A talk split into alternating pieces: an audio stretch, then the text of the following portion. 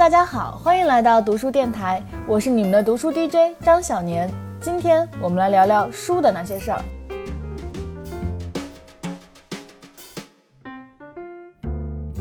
今天呢是周五，那经历了周日的调休，一连工作了六天的你一定很累吧？在这个周五的晚上，我们请到了大家的老朋友，来自中信书店的选品师欣欣，来给大家推荐几本非常好看的非虚构文学。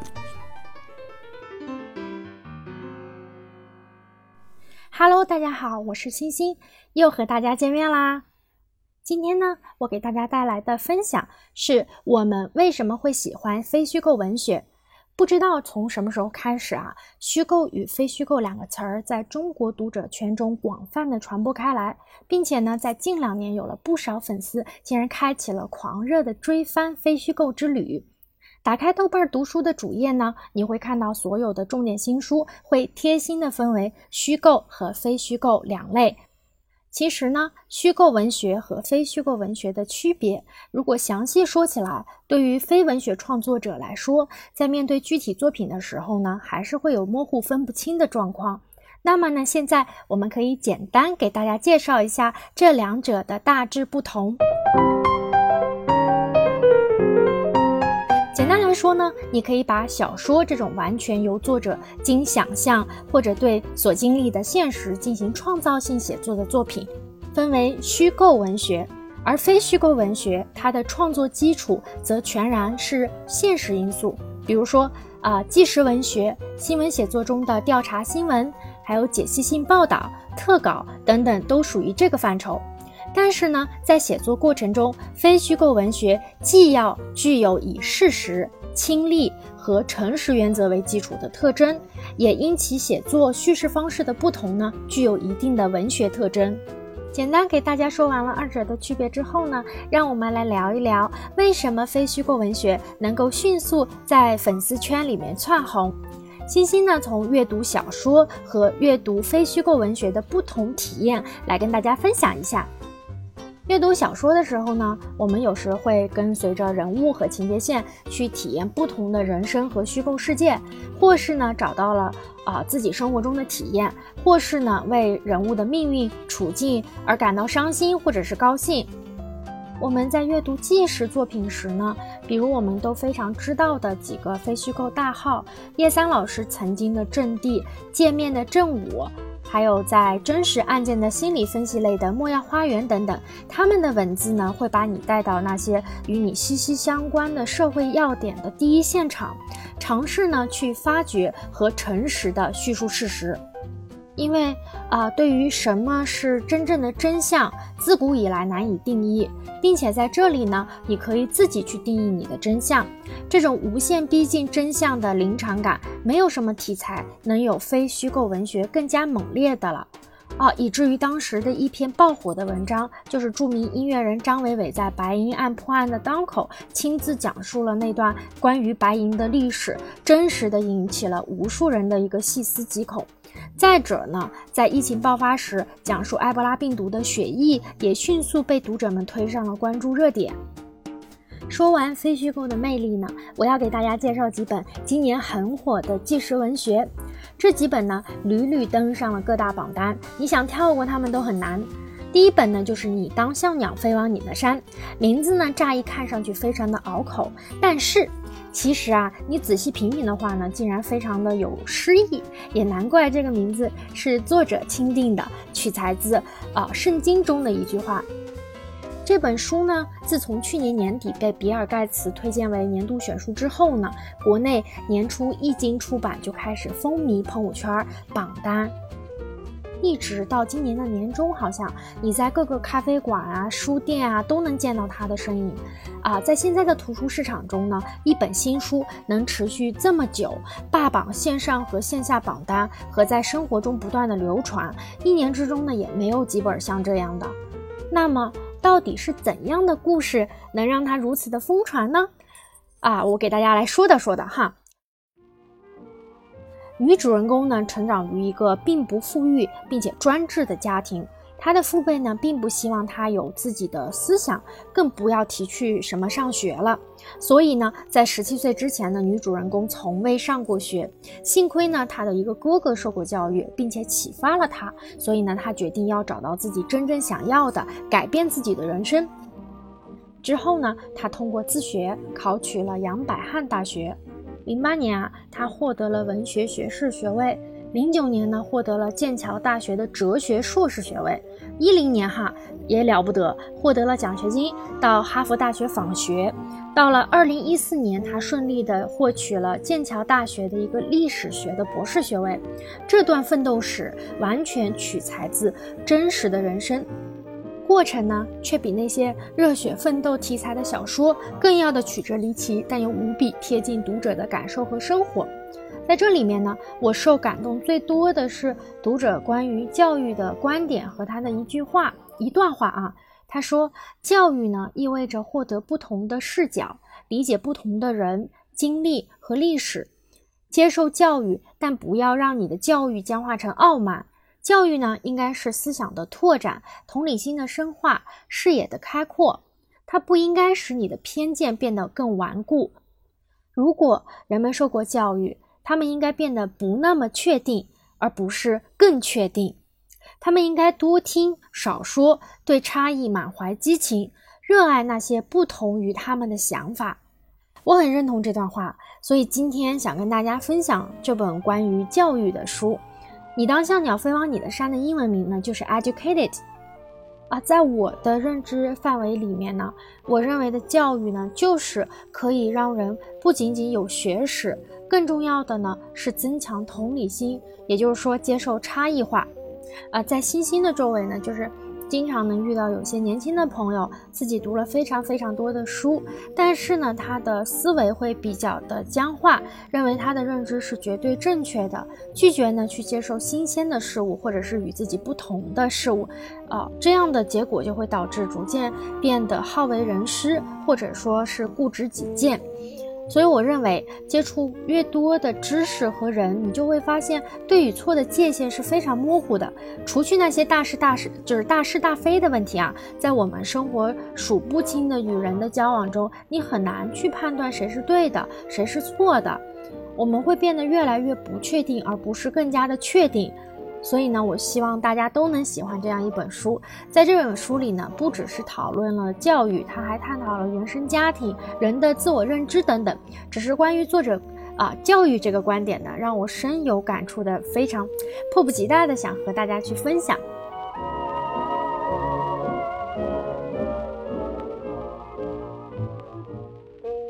接下来要给大家推荐的呢是啊，从疫情开始就火。一直火到了出了续集的《雪义雪商俩兄弟》，这两本书呢都是和世界上突然出现的埃博拉病毒相关。作者呢在情节处理上，开篇就牢牢地抓住了每一个读者，像是处理啊末日丧尸题材，开门见山的就进入了疫区需要的全面消毒入口，像是一台啊随身的摄影摄影机，提供了非常丰富的一个在场感。跟随着作者这个镜头呢，你可以看到牙医从感染埃博拉病毒到他逝世的一个全过程，场面之独特和令人震惊，让你觉得啊，这个不是惊恐这么简单，而是需要你去注意关注的严重的公共卫生事件。在作作者的讲述中啊，啊，你不会觉得这个病毒远在非洲、美洲，你会产生一种不论它在。啊，什么地方，它都是必须要引起任何一个人给予重视的一种危机。这种感觉不同于我们平时阅读小说哈。在疫情爆发之后呢，啊，政府、医疗团队以及平常个体在应对这种危机时是怎样的啊反应？非虚构文学有时甚至有了一种啊建立戏剧的感觉，让你从旁观的角度重新看一遍你的生活，让你跳脱出你自己来看这个事件。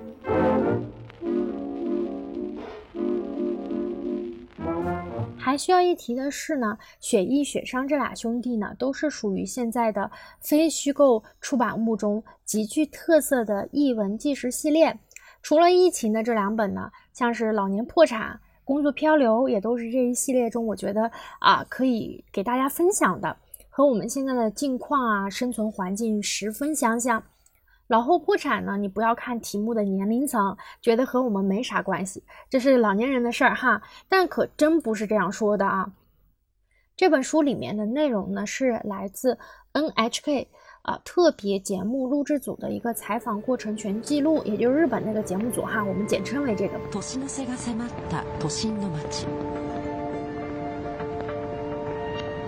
一人の医師が通報を受けて駆けつけました。 书中所描述的真实案例呢，跟中国随处可见的现实状况非常相似。比如说啊，啊，建筑公司的老板娘在她的唯一一个儿子过劳死，啊，丈夫病逝之后，啊，顿然失去了依靠，有病痛不敢看病，只能啊，只求节省开销。再比如呢，像是中年失业的子女，仰赖着双亲的养老金过活，最后呢，却导致了两代人双双破产。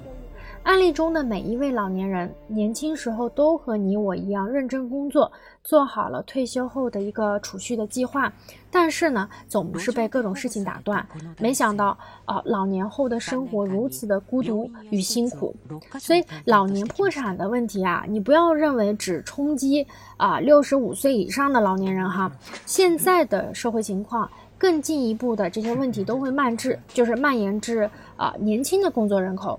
比如说经济不稳定啊，收入减少，物价上涨，这种危机随处可见，对吧？年轻人现在就业困难，更别说中年失业的那批上班族，更难再次踏入职场。如果呢，你不能认清现状，找到尽早解决的办法，那么呢，不管你现在几岁，都将会成为老后破产的一个预备军。不要说我危言耸听哈。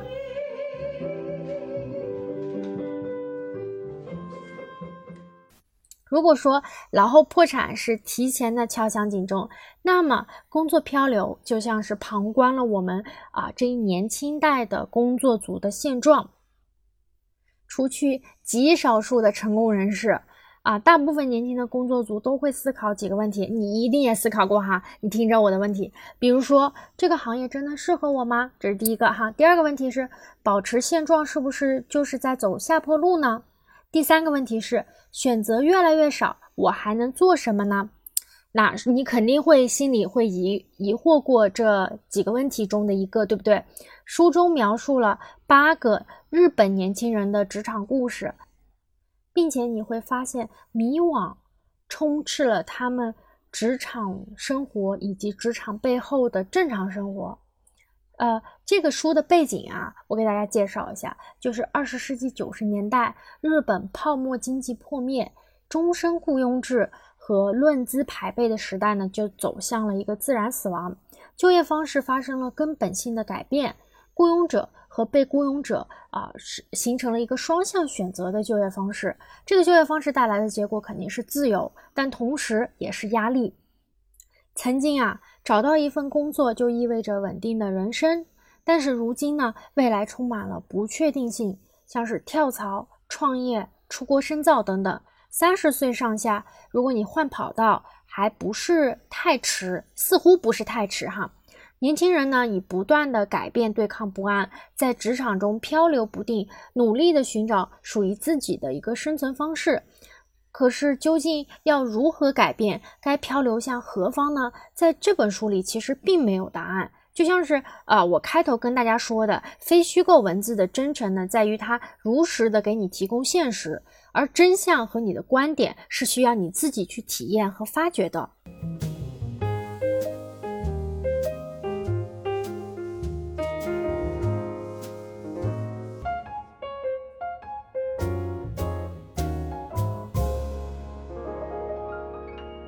说了这么一通呢，我感觉上面的纪实系列都啊比较的严肃啊，但是呢却是啊可以为我们防微杜渐哈。接下来呢，星星还想给大家推荐几本剑走偏锋的书。这几本书呢，大家可以根据自己的兴趣去阅读。他们呢，可谓是在啊非虚构文学中注重讲故事的技巧，从而能把非虚构的真实故事讲述的比啊电影还要有趣。第一本呢，就是《邻人之妻》，啊，这本书如果你没有听说过啊，没有关系哈。如果你热爱文艺作品，那你一定听说过《被仰望与被遗忘》的这俩书呢。它其实是同一个作者，尽管听上去画风好像比较突变。作者啊叫盖伊特利斯，他在非虚构文学呃的业内啊是鼎鼎有名，被称作新新闻主义的代表作家。他对非虚构的写作方式进行了大胆的革新，主张呢将文学技巧引入纪实创作，对美国社会呢进行了切片般的精准分析。在这本书里呢，特里斯带领我们去到了一些一听就血脉喷张的场景，像是花花公子们的家，最高法院背后的那些秘密关系，又或者按摩院的后床。但是呢。他的写法并不轻佻哈，他非常客观的去为读者展现了色情产业文化的兴起，啊，那些对啊对抗淫秽色情的法律的努力，以及普通人的性心理和性观念，一时间呢，啊，使得这本书成为了彻底改变美国人看待自身方式的一本非虚构。第二本呢，我特别推荐的当属马尔克斯大大的一起连环绑架案的新闻。你可能以为啊，他只写小说，可是呢，大大的非虚构可是堪比惊险电影。不知道大家知不知道，豆瓣九点二高分的那个美剧《毒枭》，就是根据他的这个连环绑架案改编的。啊，剧里面那个大毒枭，哥伦比亚麦德林贩毒集团的首领，他曾经控制美国大概百分之八十的一个可卡因买卖。并且呢，被福布斯杂志还评为了世界七大富豪之一，是非常啊具有传奇色彩的一个毒枭哈。在书中呢，他非常怕引渡到美国，然后呢就绑架了九个哥伦比亚记者和一个政要的他的亲属，对，作为政府谈判的一个啊砝码。马尔克斯的写作功力啊是极具的凸显，他能将真实事件写得非常的引人入胜。关键呢在于写作技巧的一个运用。马尔克斯最大的一个特色就是他的悬念这一元素的使用，使得这个整个故事啊开场节奏非常像《教父》那种紧张感。这是啊另一种处理非虚构真实素材的方法哈，但是能写得好看的话，除了马尔克斯啊，这个文学界也没有几个人。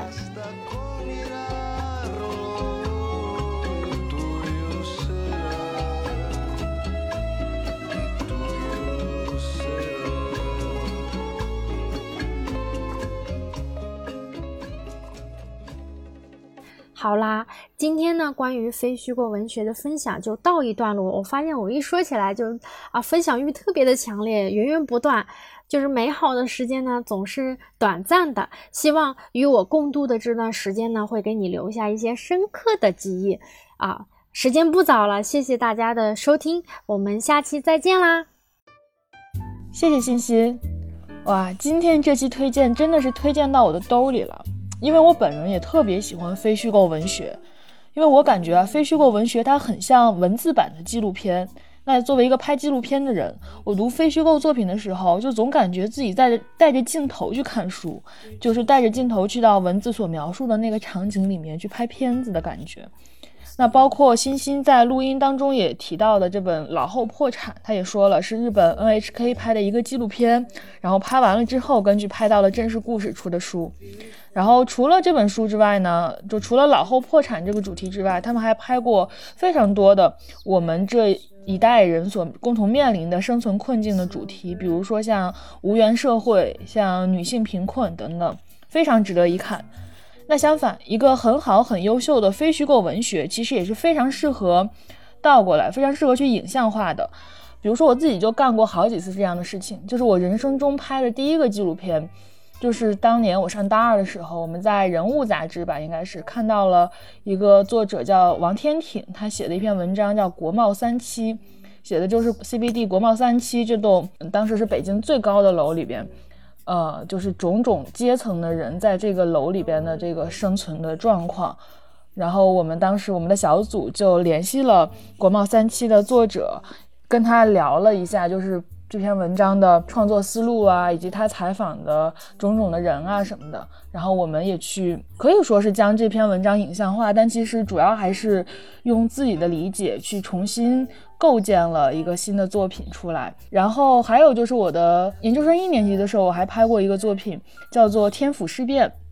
讲的是一个说唱组合，叫天府事变。然后他们是虽然是说唱组合，但是跟我们传统意义上理解的那些 rapper 不太一样。他们特别正能量，特别红，就是唱的都是红歌，都是歌颂祖国的歌曲。对。我当时也是在人物杂志上看了一篇叫做《天府事变最红的 rapper》这样的一个文章，包括当时其实 PG One 特别火的时候，也公开 diss 过他们，就说什么我永远都不会唱《天府事变》那样的歌啊，不拉不拉的。然后我当时就想说，哇，这个还挺有冲突性的，就是说唱这种艺术形式和他们表现的这些内容，其实还挺有意思的。嗯，然后我看了这篇文章之后，就特别坚定的说，我想，我想去拍他们。最后我果然拍成了他们。特别好玩的是，我拍完了他们之后。和他们就是成了特别好的朋友，然后这群 rapper 就说：“哎，之前人物杂志有一个记者也写过我们，写了一篇特别好的特稿，我不如介绍你们认识一下吧。”然后我就和当时写那篇特稿的那位特别有名的特稿记者认识了，然后我们两个就称赞了对方的作品，非常好玩。然后我还发现一件事情，就是写非虚构文学写的非常厉害的人，其实转行去拍纪录片都会做得很好。就包括我通过人物杂志这位特稿记者认识的，他之前在人物杂志的同事，也是后来 Vista 看天下的主编，叫张悦。然后张悦大哥就是从 Vista 看天下出来之后，自己创业。做了一个呃纪录片的厂牌，叫做 Figure，现在也做得特别好。他其实就是写非虚构文学出身的人，然后去做非虚构的影像。我觉得敏锐度和观察问题的角度其实是相通的。这也是我为什么特别喜欢看非虚构类的文学。我觉得是因为跟我正在做的事情是有关系的。不好意思，今天好像扯得有点远，说的有点多。那以上就是今天读书电台的全部内容了。我是你们的读书 DJ 张小年，我们下期再见吧。别担忧，还要再过多久才能过你想要的生活？把明天的烦恼交给明天，今天别想了，以后再说。别再问他会爱你多久，未来有谁说得准呢？把明天的烦恼交给明天，今天别想了。未来走一步看一步，没什么大不了的，没有翻不了的山坡，没。不去的河，别人的看着总是好的，自己的又怕哪天搞丢了。把明天的烦恼交给明天，今天别想了。别担忧，还要再过多久才能过你想要的生活？把明天的烦恼交给明。